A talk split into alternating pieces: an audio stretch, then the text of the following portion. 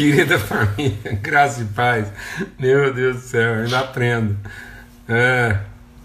Eu tinha começado, tu tá conversando aqui, cumprimentando um tanto de gente, cumprimentando um pessoal assim que eu não tinha visto ainda no nosso Instagram aqui. E eu, como diz o gaúcho, eu todo faceiro aqui, tava lá no Instagram da, da minha filha, da Lídia, porque de vez em quando é, o Instagram dela tá registrado aqui no meu celular. Forte abraço para todo mundo aí. 6 e 10, boa noite. Boa noite, estamos aqui na nossa viração do dia. Hoje foi corrido, ainda teve essa confusão aí de. Eu estava lá cumprimentando todo mundo, vendo gente que, que muito tempo eu não via. Mas que bom, foi bom que eu aproveitei e cumprimentei lá. É, pessoal muito querido. Tava lá a Neneta, a Bruna, tanta gente, muito bom. É, e eu tava dando a notícia lá, pessoal, tava celebrando com todo mundo a polenta. Valeu, filhão, pelo toque. E. e aí. Então, mas estamos aqui na nossa viração do dia, mesa posta. Eu acho que a gente ainda recupera. Eu estava lá, dos mais lá, quero dar notícias da Lídia. Então, o, o bebezinho é menino, o Renan tá todo faceiro lá, uma alegria muito grande. Eu estava compartilhando, né? Porque o bebê da Bebel também vai ser menino, então eu já estava achando que eu ia pegar toda a minha tralha de pesca e doar e fazer alguma coisa. Agora acho que já vai dar para preservar, nem que seja para dar de presente para os netos aí. Coleção de canivete, um punhado de coisa aí que eu estava considerando já assim né, relíquia e agora a gente vai poder repartir. Muito bom, a gente está muito alegre. Ontem foi uma, uma festa maravilhosa aqui, a revelação. Tá bom? Vamos ter uma palavra de oração, vamos compartilhar aqui né, esse tempo aqui, essa mesa preparada na viração do dia. E graças a Deus, Pai, muito obrigado, obrigado mesmo pela alegria, por te pertencermos, por sermos a tua família, por compartilharmos virtude e que o Senhor tome mesmo o nosso coração e a luz da tua palavra, na condução do teu Espírito Santo, nosso entendimento seja transformado para manifestação das tuas virtudes, para a glória do teu nome, para cumprimento do teu propósito, Pai, no nome de Cristo Jesus. Amém. Graças a Deus.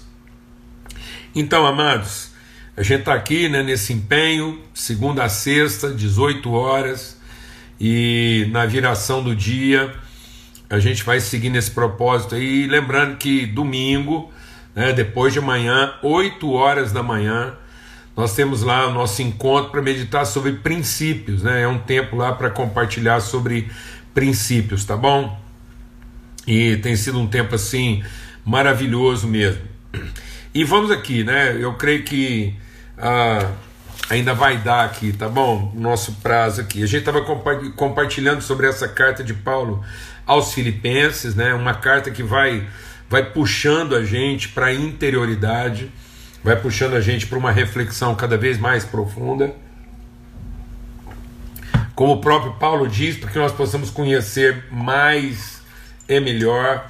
E aí ele está falando de conhecer, não é de entender, né? é vivenciar, é, é ter nossa natureza afetada, transformada e eu estou sempre insistindo aqui, quando Pedro escreve, ele diz lá né, que as promessas de Deus são para que nós sejamos participantes da sua natureza. Então, essa é a revelação, esse é o entendimento, e nós vamos aprofundando nisso. A gente vai entendendo, a gente vai mergulhando nessas águas.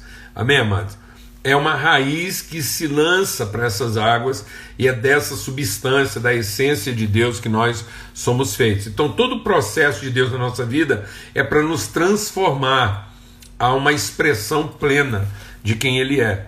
Por isso que Paulo escrevendo aos, aos Efésios, ele diz lá, ele deu dons aos homens para que no exercício do ministério nós possamos trabalhar o aperfeiçoamento dos santos. Numa relação, uma relação que nos aperfeiçoa que nos transforma, né? uma relação para a qual não há pausa.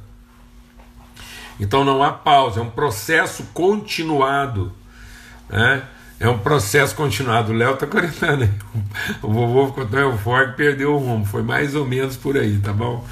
Então, vamos lá. E a gente está aqui agora no capítulo 4 e diz assim, né? Quando ele, a gente compartilhou ontem, não andeis ansiosos, né? Mas é, é, essa paz que excede todo entendimento guardará mentes e corações, e quanto ao mais, né, tudo que é verdadeiro, tudo que é honesto, tudo que é justo, tudo que é puro, tudo que é amável, tudo que é de boa fama, se alguma virtude há, se algum louvor existe, nisso pensai. Amém? Então é esse esforço mesmo, é um esforço repetitivo, continuado de aprofundamento. Por que, que a gente tem que ficar meditando e, e, isso é, a gente não pode ter preguiça de pensar sobre as mesmas coisas mais de uma vez? Eu já compartilhei várias vezes, é como uma estaca, você vai batendo na estaca até que ela encontra, ela não tem mais recalque, né? É tão interessante isso, né? Quando a gente fala, ah, essa pessoa é, ela é uma pessoa recalcada. Essa pessoa recalcada é porque ela ainda, ela ainda sofre as pressões externas e ela sofre esse recalque. Quando a gente está bem fundamentado, não há mais recalque, ou seja, você encontrou uma terra firme que agora você consegue suportar as pressões que vêm sobre você. Então, uma das coisas que um filho e uma filha de Deus vão ser é que ele não vai ser uma pessoa em constante recalque, recalcado, ou seja, cada vez que você sofre uma pressão externa, você muda de posição, você arrefece. Não, agora a gente, a gente está sobre rocha inabalável. Nós somos colunas e esteio da verdade. Né? Nós somos gerados de uma semente incorruptível, nós entendemos o processo de Deus na nossa vida e estamos em constante processo de aperfeiçoamento.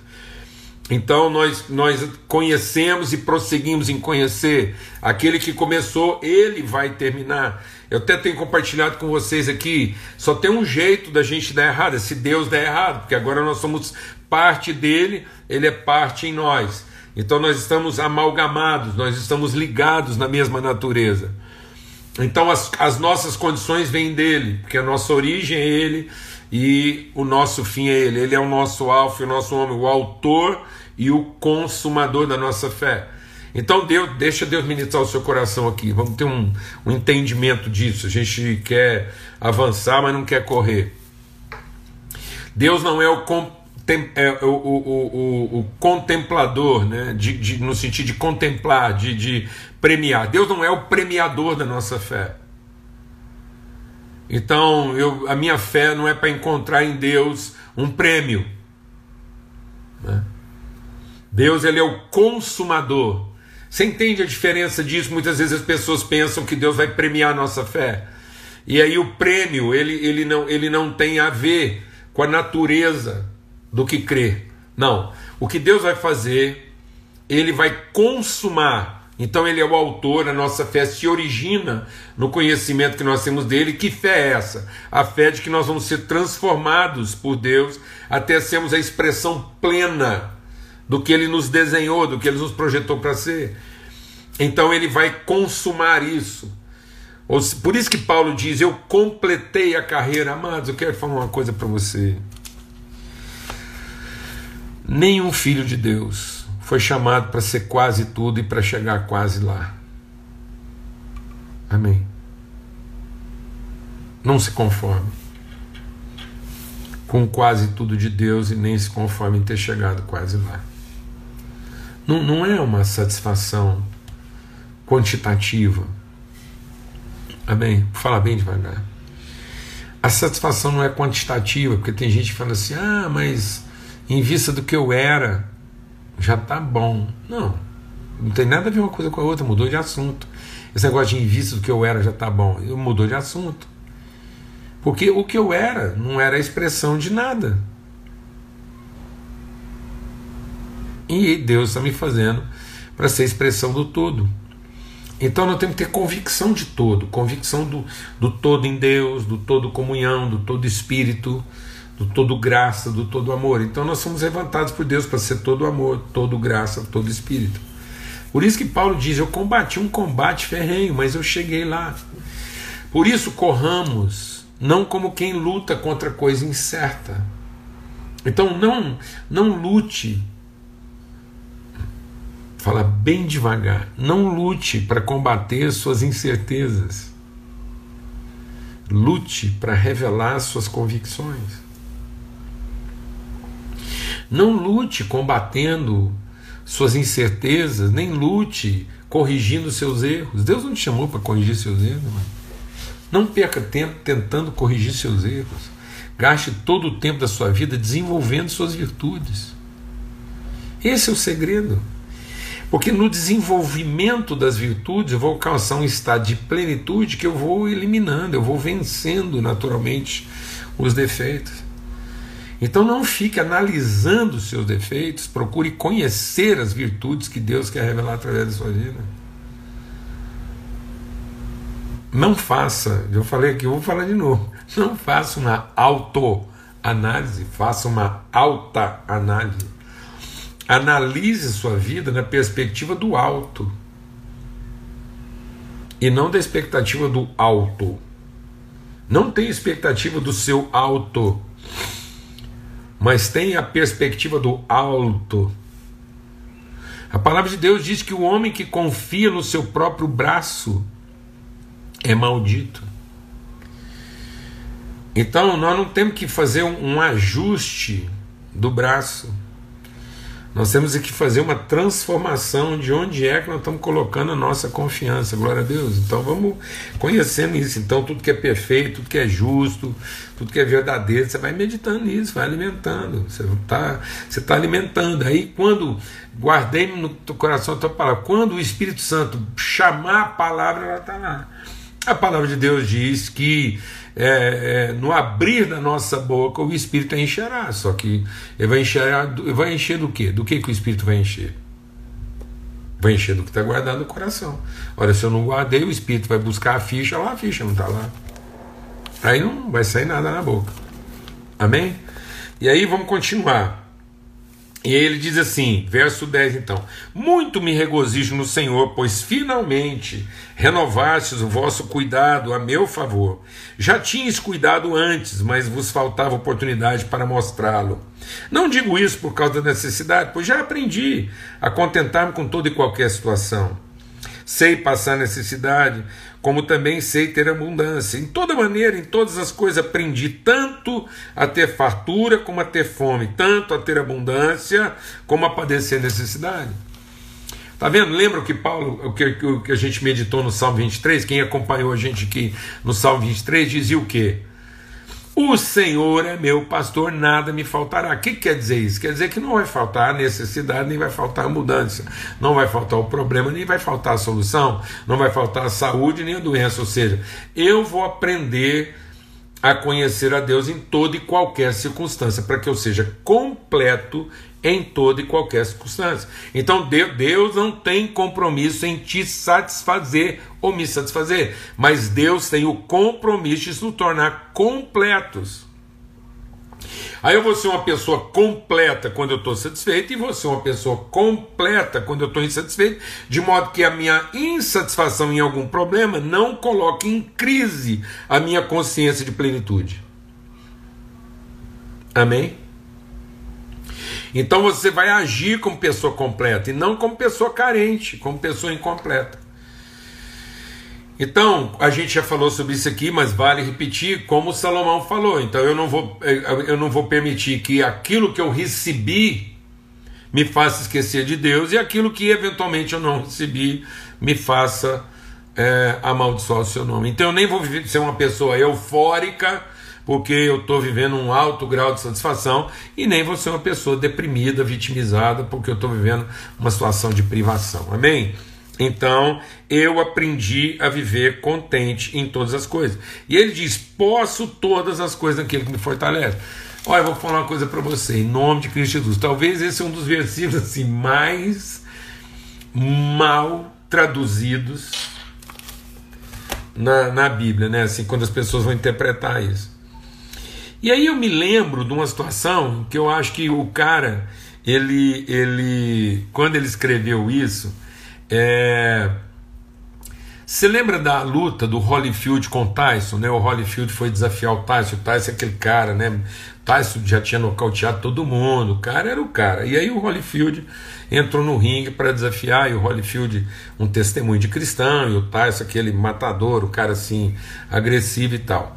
E aí o Holyfield escreveu no calção dele. Não sei quem quem é, se lembra que no calção do Holyfield, naquela luta com Tyson, estava escrito lá: Posso todas as coisas naquele que me fortalece. Ora, eu vou falar uma coisa para você. Um cara que está entrando num ringue para enfrentar uma luta de boxe com Tyson, ah, maravilhoso esse versículo. Você está lembrando que um cara assim, aqui eu posso todas as coisas. Ele está pensando que esse posso está aqui, ó, né? Posso eu posso, eu vou dar conta, eu vou, posso naquilo me fortalece, e o cara tá lá achando que, que naquele que me fortalece que ele vai receber lá uma unção extra e vai. O que, que acontece? No meio da luta, ele tomou uma mordida na orelha. Eu acho que isso ele não contava. Porque a gente pensa o seguinte: posso todas as coisas, eu vou bater, eu vou mais bater do que apanhar. Mas o que às vezes você não estava preparado é para tomar uma mordida na orelha, né? Porque aí desperta outras coisas, aí mudou de assunto. Então, às vezes, a gente acha que Deus vai nos dar poder para a gente ter a capacidade para enfrentar as coisas na forma como faz sentido para gente. E aí Deus vai permitir para nós, às vezes, um outro combate para tratar outra coisa. E aí o Holyfield teve que tratar outras coisas. Eu vou falar uma coisa. Uma coisa é você trocar morro com morro. Outra coisa é no meio de uma luta, de um ringue. Lá em cima. A coisa é levada. Uma mordida na orelha, fala a verdade, mudou de assunto. Então, às vezes, é isso que está te derrubando. Você entra num combate, você entra numa luta, você escreveu para tudo quanto é lugar, você escreveu na testa, na camisa, no short, diz assim: passo todas as coisas naquele que me fortalece. Você está achando que esse posse vai vir na forma de dinheiro, saúde, poder. E aí, um golpe baixo. Uma coisa que não estava no script. Uma coisa que, que simplesmente. você vai falar o quê? Como é que você vai responder isso? Você vai dar outra mordida na orelha? Você vai sair mordendo também? Você vai se tornar um devorador? A Bíblia diz: não respondas ao tolo, segundo a sua estutícia, para que não te torne semelhante a ele. Mas entenda uma coisa de uma vez por todas: o inimigo que nós estamos enfrentando não tem escrúpulo. Não tem escrúpulos. E aí a gente não vai conseguir enfrentar essa luta com lógica. Nós temos que enfrentar isso com sabedoria. Foi isso que o Salomão disse para Deus. Deus Salomão falou assim: Deus, Deus falou assim: Salomão, pede o que você quiser. Pede o que você quiser. Eu vou te dar. Já pensou, amado, hoje, sexta-feira, dia 3 do 7, Aqui, no meio dessa pandemia, essa confusão, Deus aparece na sua casa agora, nesse horário. Deus aparece e fala assim: vai, meu filho, pede o que você quiser, eu vou te dar. E o que, que a gente pediria?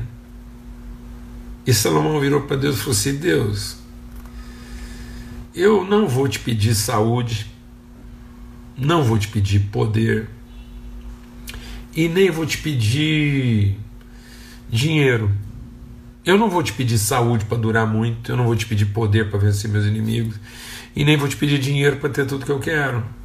Eu vou te pedir sabedoria. E Deus falou assim para Salomão: Salomão, bendito é você, que não pediu dinheiro para ter tudo que quer, poder para vencer todos os seus adversários, e nem saúde para durar muito. Você pediu sabedoria para saber como ajudar e abençoar as pessoas, como ser um instrumento de virtude como fazer justiça. Então eu vou te falar uma coisa: você vai ter a sabedoria que você pediu, você vai saber abençoar as pessoas. E não preocupa não, Salomão. A saúde que você precisa eu vou te dar, o dinheiro que você precisa eu vou te dar, e o poder que você precisa eu vou te dar. Amados, essas coisas Deus já deu. Por isso que Paulo está dizendo, agora eu entendi que eu posso todas as coisas. Sabe o que Paulo está dizendo? Eu posso todas as coisas. Eu posso ser fraco, posso ser forte, eu posso ter dinheiro e posso não ter dinheiro. Eu posso ter minhas necessidades satisfeitas, eu posso não ter minhas necessidades satisfeitas. Eu posso estar tá vivendo um momento de profunda felicidade, eu posso estar tá vivendo tristeza, pode ser o que for, eu posso todas as coisas. Porque quando a pessoa não entende isso, a hora que ela está triste, ela está deprimida, porque ela acha que nunca mais vai ser feliz de novo, e quando ela está feliz, ela está morrendo de medo, pensando que qualquer coisa pode tirar a felicidade dela. Quando ela está passando algum tipo de fome ou carência, ela pensa que ela nunca mais vai sair daquela situação e ninguém vai ter pena dela para ajudá-la. Ou quando ela tem algum tipo de abundância, ela fica morrendo de medo, porque ela acha que qualquer coisa pode tirar dela aquele prazer, aquele privilégio. Então, quem está mal casado está apavorado achando que esse casamento nunca vai melhorar. E quem está bem casado pode estar tá também apavorado pensando que alguma coisa pode tirar isso. Então, amado, nós podemos todas as coisas. Nós podemos todas as coisas. Sabe por quê? Porque é Ele que nos fortalece. A nossa força vem do Senhor. E aí Paulo diz assim: então vocês fizeram bem em tomar parte no meu desafio, parte na minha necessidade. E ele vai insistir nisso, né? E ele vai dizer: sabe por que vocês fizeram bem em me abençoar, em repartir virtude? E é isso que as pessoas às vezes não entendem. Sabe por que, que Paulo está ensinando? E isso é uma coisa que a religiosidade bagunçou geral, né? A gente pensa que a nossa oferta é porque é, Deus está precisando de alguma coisa, né? Deus está precisando de patrocínio, que nós temos que. Não, amados, não, amados. Deixa eu falar uma coisa. Dízimo é para quem não sabe nada. Ele, ele é aquela é, é a lei, né? É o tutor. Então, se você não sabe como abençoar alguém ou como abençoar seu ministério, a igreja que você faz parte, faz o mínimo. O mínimo é você cumprir suas obrigações. Oferta. Oferta é para quem está satisfeito, está transbordando e resolve ofertar. É uma alternativa. Então, o dízimo é uma obrigação, oferta é uma opção. Mas sabe o que é legal mesmo? É quando a gente amadurece a ponto de entender que a nossa participação de tempo, de finanças, de recursos, é a nossa responsabilidade. A gente amadureceu e Paulo está dizendo: Eu estou alegre por vocês. Estou alegre por vocês. E não porque vocês satisfizeram uma necessidade. Porque necessidade mesmo não tinha nenhuma, não.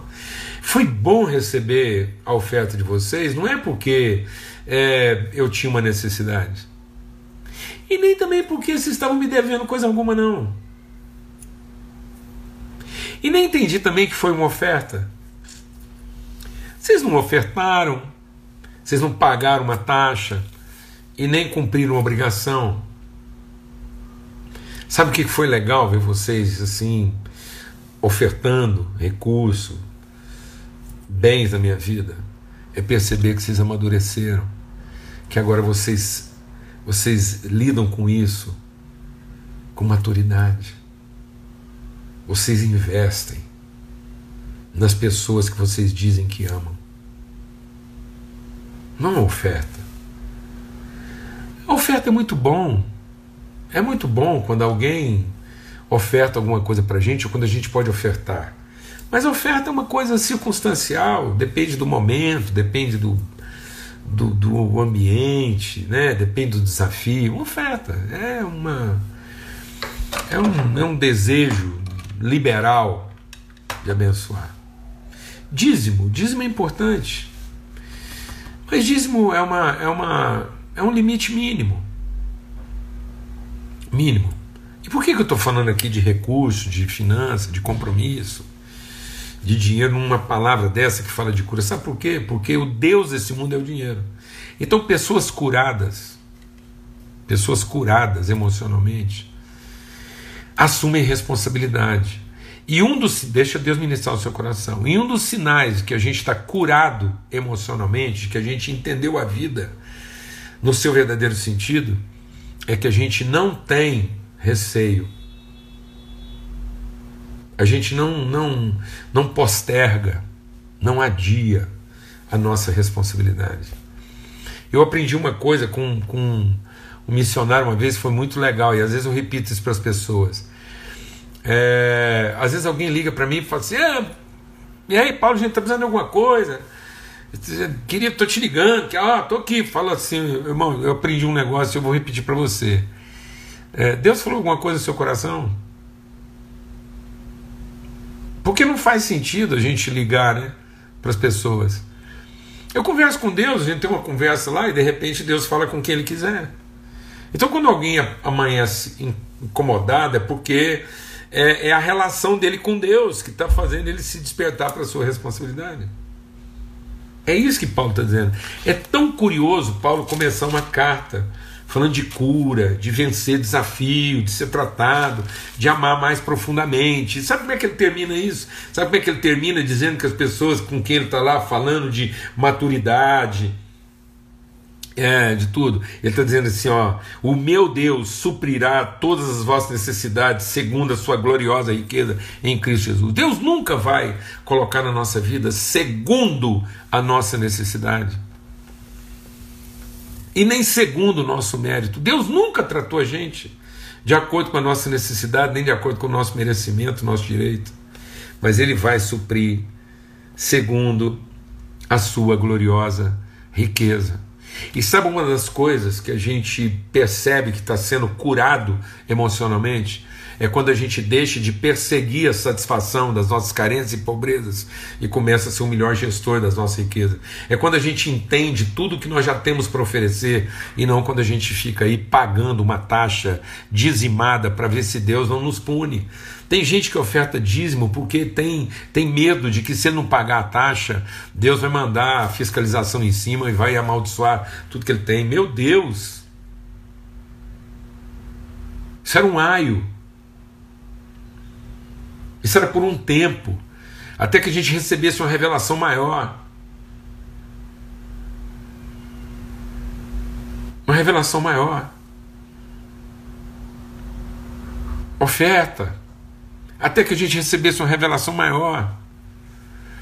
Agora não se trata, não se trata de, de, de, de cumprir uma obrigação, não se trata de seguir um impulso, agora se trata de saber que, que Deus depositou em nós virtudes e recursos para abençoar os outros.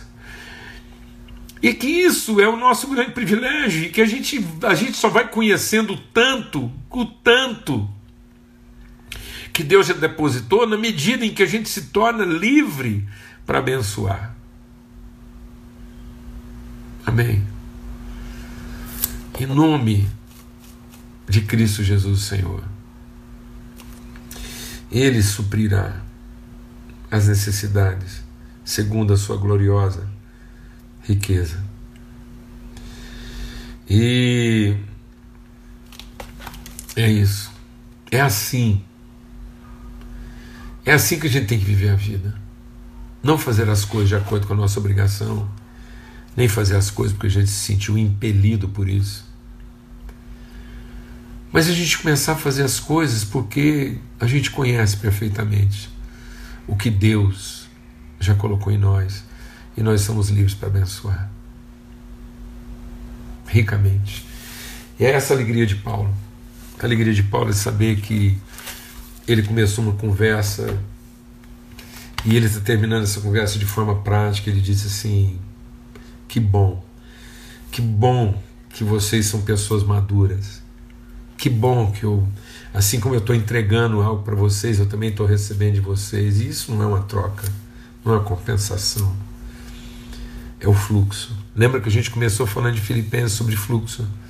E vamos terminar falando sobre fluxo. É assim: as fontes jorram o rio corre, o vento sopra, é assim que a gente é.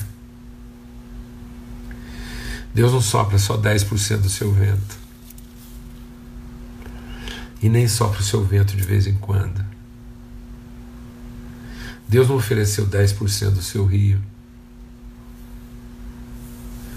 E esse rio não corre só de vez em quando. É um rio que corre sempre. E as suas águas nunca esgotam porque ele é uma fonte inesgotável de virtude. É assim que a gente tem que viver a vida.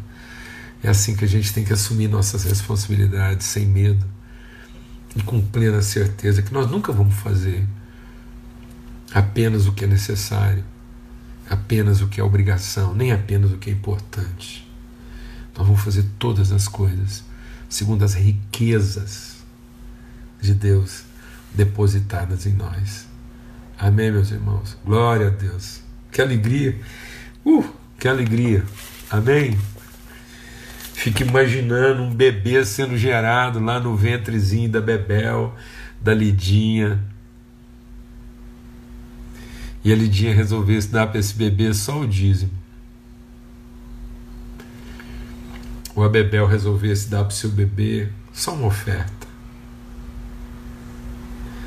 Pede para uma mãe fazer uma oferta o seu bebê ou dar o dízimo para achar que ela cumpriu algum tipo de obrigação. Não, amados. A mãe está ali toda.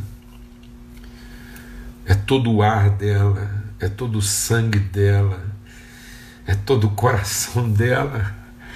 Ela não gera segundo as suas obrigações e nem gera porque é importante.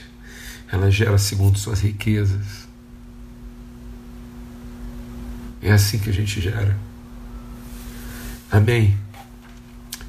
Que bom a gente estar tá junto. Que bom a gente saber que a gente caminha para amadurecer, caminha para plenitude. Amém. Estou atrasando um pouquinho aí porque a gente começou mais atrasado. Mas vamos ter uma palavra de oração e vamos louvar a Deus por esse tempo maravilhoso. Pai, muito obrigado, muito obrigado, porque é isso. Estamos ligados uns aos outros e ainda que a gente não tenha certeza de tudo, a gente tem convicção de tudo. Estamos todo, estamos todos no todo da relação. E é assim que a gente quer viver.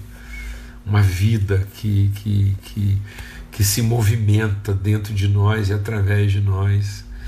Não há como quantificar isso, não há como mensurar, não há como interromper. É o fluxo da tua vida, do vento do teu espírito das suas águas renovadoras fluindo em nós e através de nós.